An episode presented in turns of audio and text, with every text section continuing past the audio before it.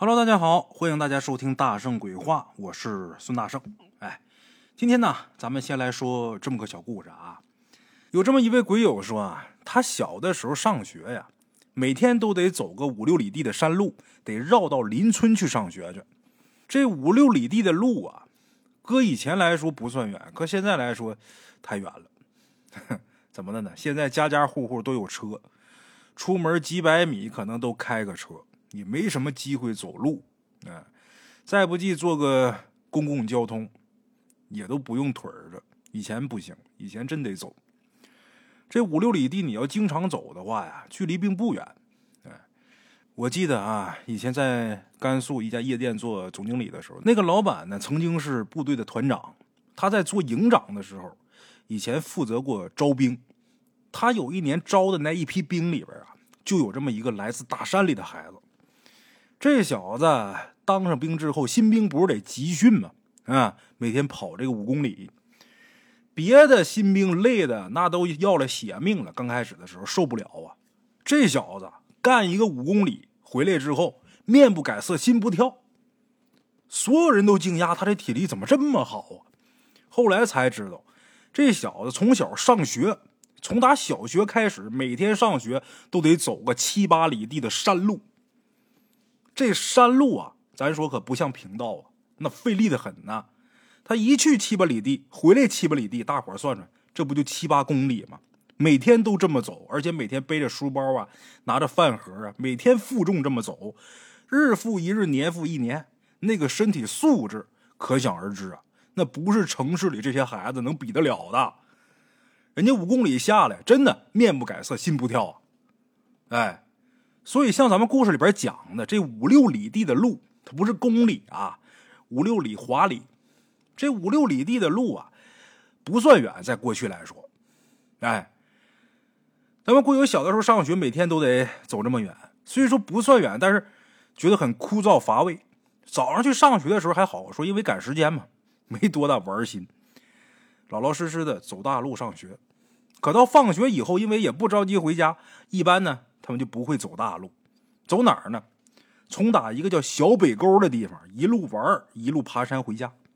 哎，这个小北沟啊，在他们那个村子的西北方向，是那么一条从打山顶平缓而下的那么一个沟壑。沟里边几乎都是小块的青石，没什么路。而且在半山腰啊，有那么一个小泉眼，这泉眼里的泉水呀，清澈甘甜，而且常年不断。一直蜿蜒到山脚下的一个小池塘里边哎，提到这天然的山泉水呀，现在列位想要喝到没受过污染的，这个很难了。哎，说起这个，哎呀，现在这个日子，今天是呃三月十三号，差不多了，也就这时候吧。再过个一个星期左右吧，大圣我就得去打水了啊，在离我们家不算远的这么一个地方。这地方是哪儿？我还不能说。嗯有那么一眼泉，这眼泉呢，到夏天的时候那水就不能喝了。为什么？因为有一些老农啊，打药、打农药的时候，他到那儿去灌水，到那儿灌水，那农药桶里边那有药物残留，那水不敢喝。嗯，这眼泉就不大一个小水坑哈，常年里边有那么些水。这水不管说你往出舀出去多少，蒯出去多少。它永远都是保持那么多，啊，这个季节去打这水最好，清甜甘冽，哎，这眼泉特别神奇，怎么的呢？以前我小的时候啊，在这眼泉旁边，就那个山根底下住这么一个哑巴，这哑巴叫张哑巴，头些年死了，死的时候八十多岁。他不光是哑巴，这人有点精神病，啊，咱们看疯子，这人就是所谓的守村人。这张哑巴呀，经常呢到村里边来喝酒。他是住这个山下这眼泉旁边，其他人住的离这山呢有点距离，挨着公路，因为出行方便嘛。这张哑巴从小就住山下，一直也是住那儿。到下边村里边来喝酒，这人好酒，爱喝酒，喝完酒打人，疯子嘛，打人。有的知道他那样了，就赶紧跑，赶紧躲；有的那脾气暴的啊，那他打人人能让吗？就跟他打。张哑巴，我记得小的时候动不动就让人给打的啊，浑身是血，一整就在那个道边一躺，就感觉这人好像被打死了一样。可是你不知道他躺着躺着什么时候扑噜扑噜起来走了，脸上都是伤，脸上的大口子，脑袋一整让人开瓢了。可就邪性在哪儿呢？这人这辈子一片药没吃过，他也没钱买药。就奇怪在他回去之后啊，也就三五天，再回到村里来喝酒的时候，身上的伤全好。大伙都奇怪这。张哑巴，他他他怎么好的呢？他那自愈能力就那么强吗？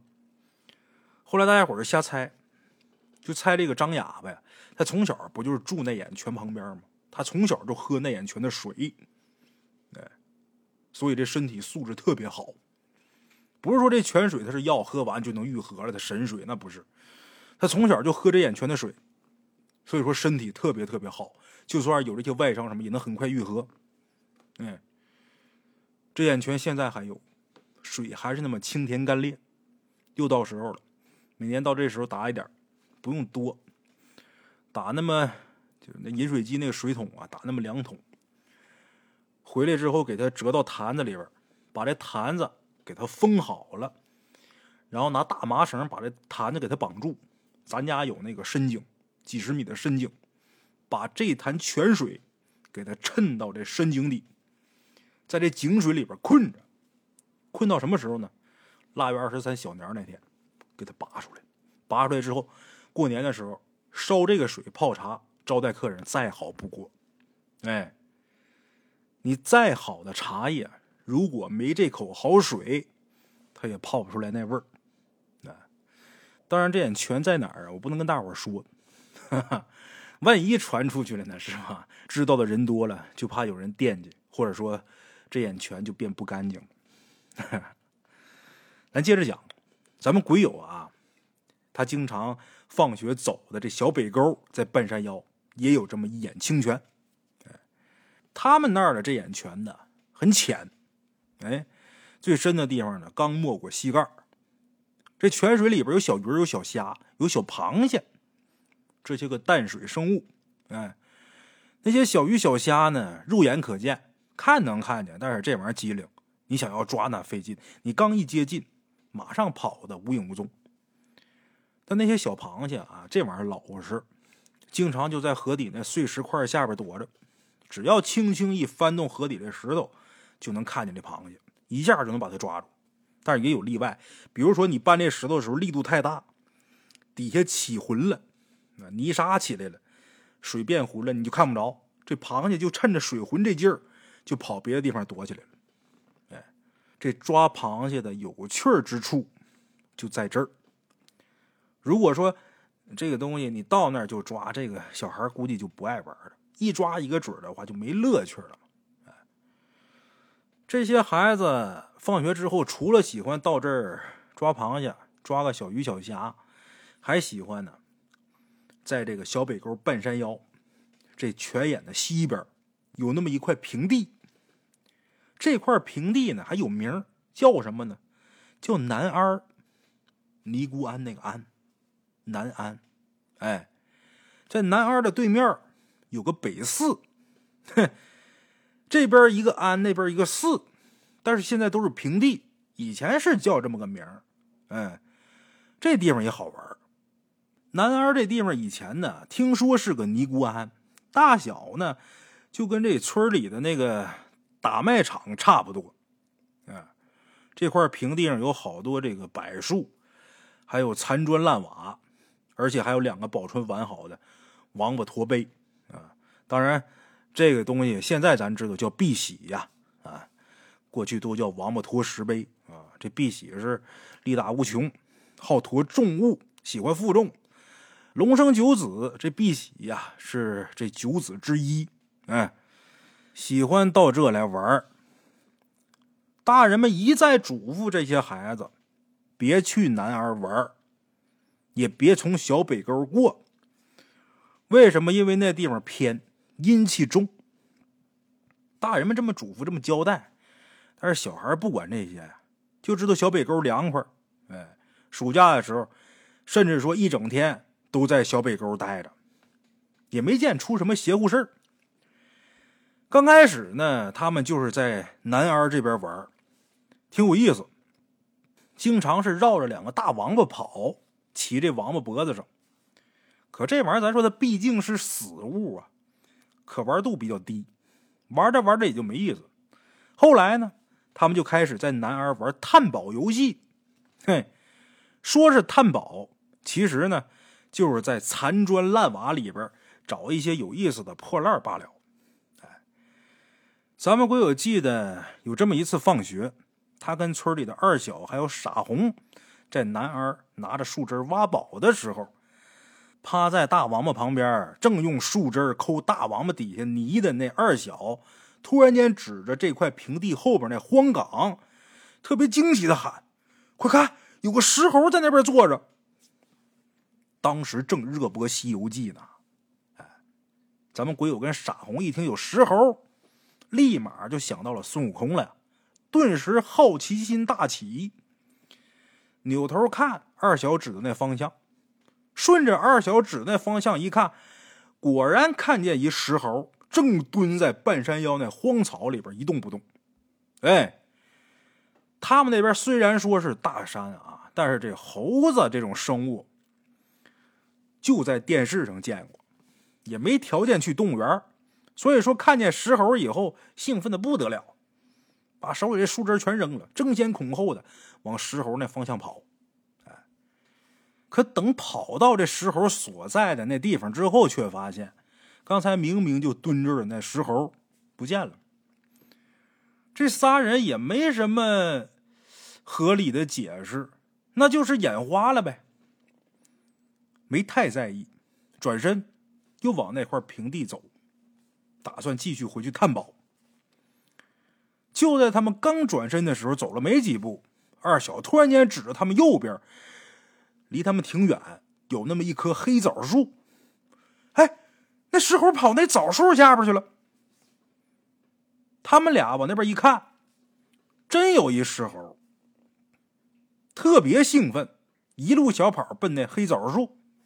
这回等他们跑到这石猴面前的时候，这石猴倒是没消失。但是这时候啊，他们才看清楚，哪是石猴啊？这玩意儿就是一块普通的红石头。跟刚才他们看见的石猴压根就不沾边这回这仨人是彻底失望，摆弄一阵这红石头以后，你没意思，啊，垂头丧气往回走吧。一边走一边还埋怨呢，真耽误功夫啊，耽误我们探宝。每次放学之后，也就有大概一个小时左右的时间玩啊，就能探一个小时左右的宝，结果。被这两次出现的石猴这一晃，最少耽搁半个小时。哼，这仨人嘴上抱怨这石头，脚底下也没停。可是走了一会儿之后，他们仨就发现不对劲儿。为什么？因为他们仨发现，明明走了很长时间，但是却还是在这黑枣树附近徘徊。不但这样，而且他们越走。越感觉身上痒刺挠，用手一抓，发现身上都是一片一片小包，就好像刚被蚊子给叮完全身一样。哎，痒！而且就这时候，二小啊，突然间高烧。哎，看这人迷迷糊糊的，拿手一摸，那头都烫人，走路都烧的晃晃悠悠的。后来。这俩不烧的搀着二小，搀着他走，一边走一边还胡言乱语，说什么呢？说身后那黑枣树下边有个老太太炸糖糕，非吵吵要去吃去，就让鬼友跟另外一个那傻红，让他俩扶着他去吃糖糕。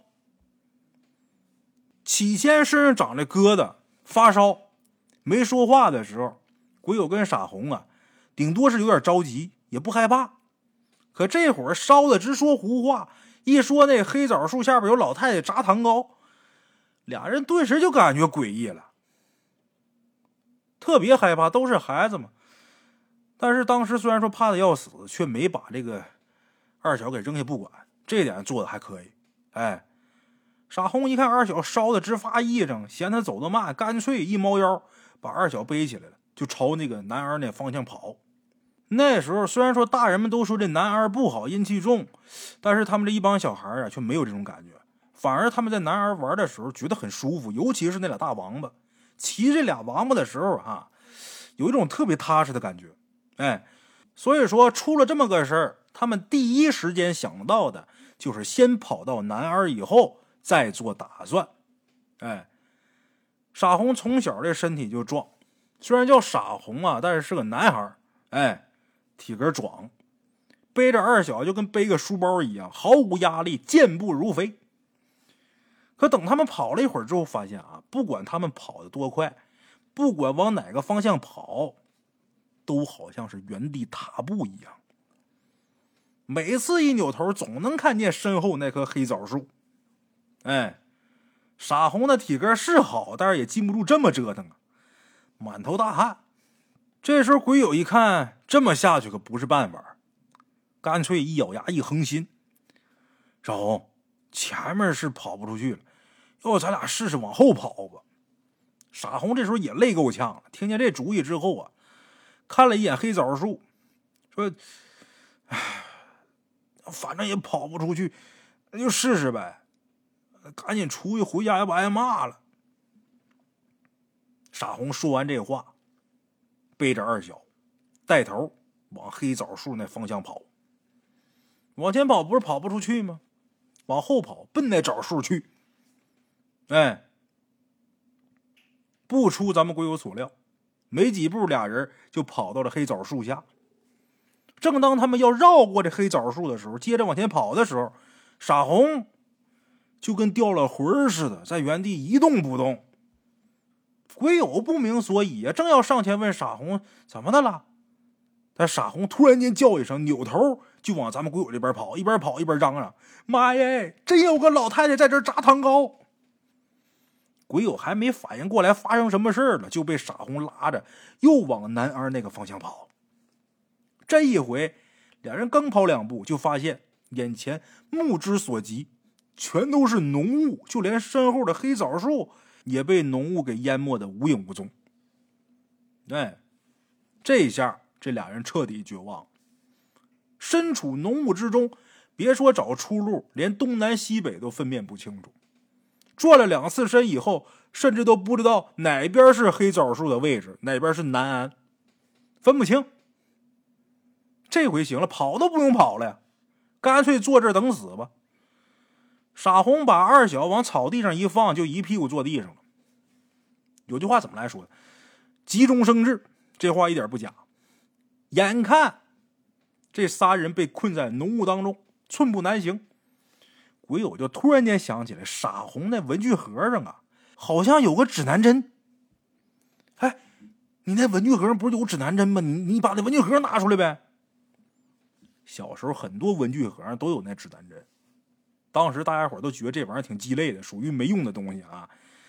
他们万没想到这回这玩意儿用上了，把傻红的文具盒捧手里边，鬼友就顺着指南针的方向，正南方嘛，带着傻红往那方向走。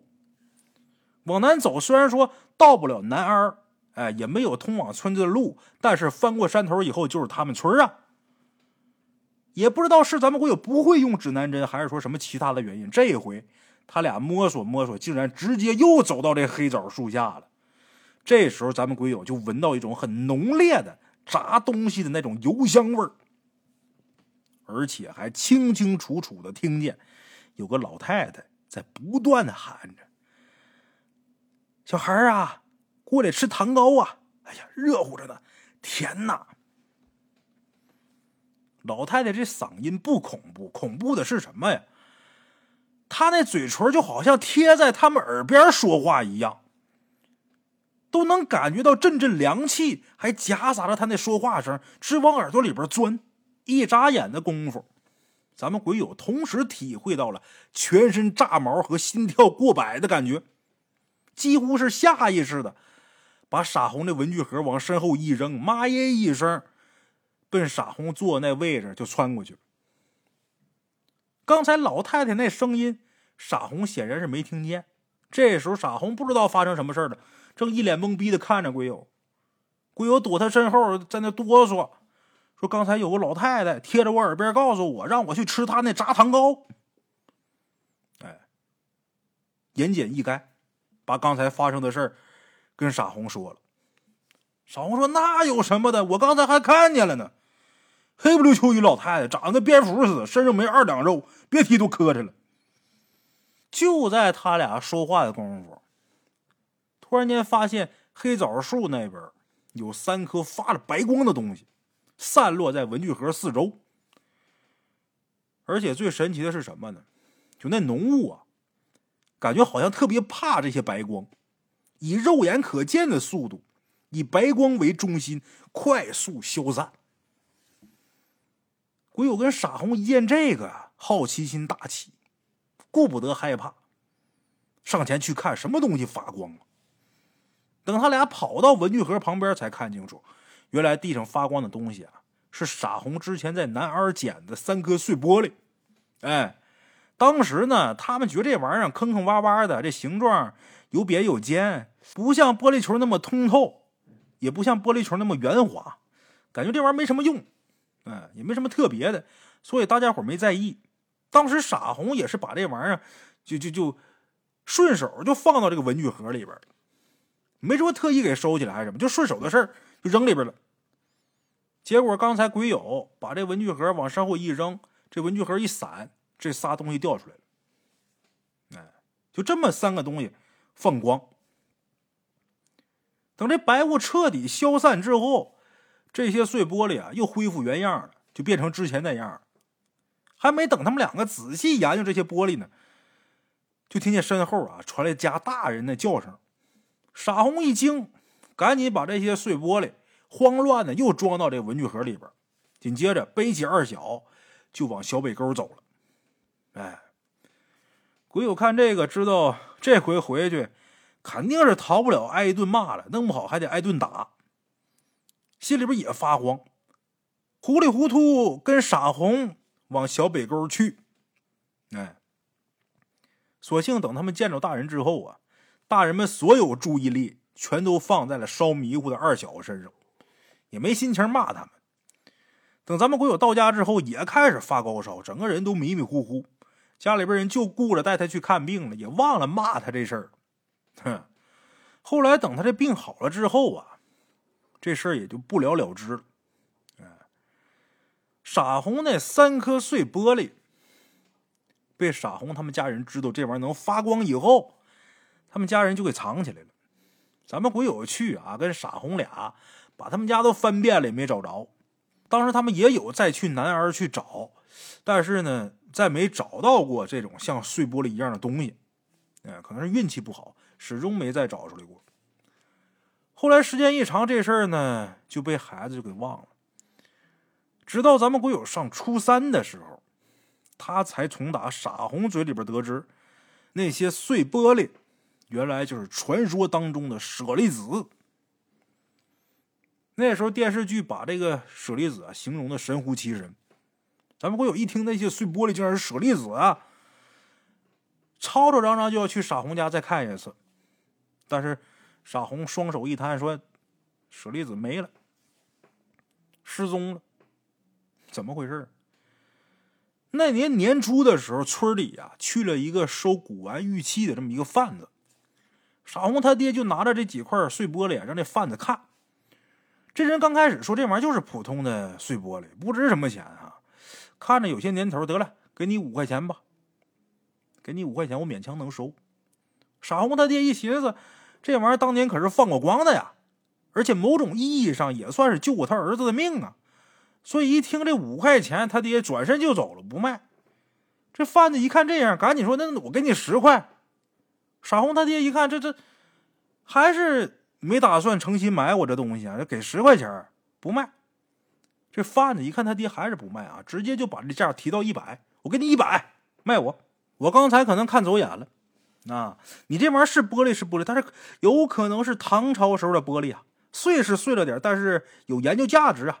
一百块钱行不行？信口胡说呀！傻红他爹也不傻呀，一看这贩子不断加价，心里边有数了，这玩意儿不定值多少钱。要你能给我一而再、再而三的加价吗？他就借着谈价钱的由头，套这贩子的话。哎，傻红他爹挺厉害，费了好一番功夫以后，这贩子终于说出实情。他告诉傻红他爹，这些看着像碎玻璃的东西，有非常大的可能就是传说当中的舍利子。但是啊，他也只是猜测，也不敢确定。紧接着，这贩子就告诉傻红他爹：“舍利子那是世间最坚硬的东西，也是最慈悲的东西。它这坚硬在于无坚可摧，慈悲在于视命不伤。哎，鉴别舍利子真假的关键之处，就是利用舍利子这两个特点。第一个特点是坚硬啊，无坚可摧呀。”拿铁锤砸这个舍利子，哎，如果要是砸不动的话，这玩意儿有一半是真的。一看砸不碎，你再去找一个毛蛋、毛鸡蛋，大伙都知道吧？就是这个小鸡儿还没出壳的时候那个状态，但是在这壳里边已经成型了，它是有生命的。这舍利子你拿铁锤砸不动的话，再找一个毛鸡蛋，拿这个毛鸡蛋砸。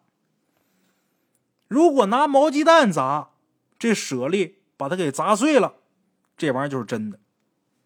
如果拿毛鸡蛋砸不碎，这玩意儿还不是舍利。它第一个特性就是结实嘛，第二个是视命不伤。这毛鸡蛋里边有生命啊，拿这毛鸡蛋，如果它是真的舍利，砸它一下就砸碎。哎，而且这贩子还告诉傻红他爹说，这舍利啊，拿个碗。盛着舍利，等到晚上的时候放房顶上，舍利吸收了月光和露水之后，就会变成真真正正的舍利，就像电视里边演的那样，圆圆的，还会发光。啊，你放外边，它吸收这个日精喝露水，这玩意儿还长，还能变圆溜。那个时候的这个舍利啊，才能算得上是真正的宝贝。哎，傻红他爹听完饭呢这么说。也是说的有点玄乎啊，抱着试试看的态度，拿了这几块舍利当中最小的一块，放在门口那青石上，拿铁锤使劲砸了几下，真跟那贩子所说的一样，怎么砸都砸不碎。紧接着，傻红他爹又去村里边找了一颗毛蛋，有那个孵小鸡的快要出壳没出壳的毛蛋。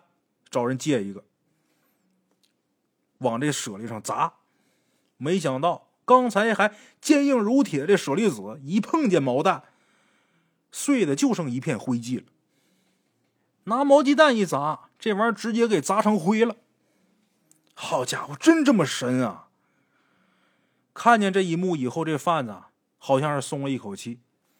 好家伙，我算是有命，真碰见舍利子了。得了，您呐。也别往回拿了，我给你出五百，出五百块钱要买傻红他们家的舍利子。那年头五百块钱也不少啊。傻红他爹一看这手里边拿的这是真的舍利子，那这宝贝我能五百块钱就卖吗？舍不得卖呀！不管这贩子怎么说，一口咬定不卖。哎，卖不了，给八万紫金子不卖，这宝贝我得留着。这贩子一看傻红他爹没有松口的意思，叹了口气，给留了个电话号码，让傻红他爹呀想通以后可以给他打电话，然后头也不回的就走了。傻红他爹一看这贩子这鉴定方法全对，心里边其实早就对这贩子说的话信了七分了。这贩子还说这舍利子还能变身，啊，吸了月华。喝了露水还能长，哎，当天晚上就按耐不住了。等月亮一出来，立马就拿了个碗盛着两颗舍利放到了房顶上。哎，咱们简言结说，一夜无话，次日天明，啊，天还没明，沙红他爹就着急忙慌的跑到房顶看这舍利啊变没变。可等他爬到房顶，往这碗里边定睛一瞧，这心咯噔一下凉了半截。怎么呢？因为此时这碗里边除了几颗露珠之外，空无一物。这舍利失踪了，不翼而飞了。那位可能觉得，哎呀，这舍利可真神呐，自己能跑了啊？其实不是，哪儿去了呢？让那古董贩子给偷走了。嘿，出来收古董的、收玉器的，那都是精的不能再精的人。你想打他身上占便宜，门儿也没有。这古董贩子看出这东西是舍利了，哎，他既然敢说实话，说这东西是舍利子，他就有九成把握能得着这东西。先是给你出一个价钱，一个高价，你要是卖还则罢了，你不卖，我前面那些话可都铺垫好了，最后这东西也得落我手里边。他就知道这宝贝，他前面说的那些检验方式都是对的，这人肯定对他的话深信不疑。后边他说这舍利能吸月华，喝露水能变样，这话呀，实际是骗他的。就知道他肯定按耐不住好奇心，他必然是要把这东西往房顶上放。那人的这精力是有限的，这玩意儿放房上，那谁也不知道，神不知鬼不觉，我什么时间点撂的，谁也不知道，那丢不了，心里边都踏实。他不能这一宿就在那盯着呀。哎，这古董贩子恰巧也是抓住他这心理，我就趁这功夫偷你的。嗨，这不就应了那句话吗？不怕贼偷，就怕贼惦记。好了哈，我是孙大圣，咱们今天这故事啊，就到这儿。啊，像前面故事里边说的，过几天呢，我得去打那泉水去。啊，等以后有机会寒舍小聚的时候，您列位要是有机会能来啊，给您尝尝用这水泡的茶，别有一番滋味。好了啊，今天这故事啊就到这儿，咱们下期见。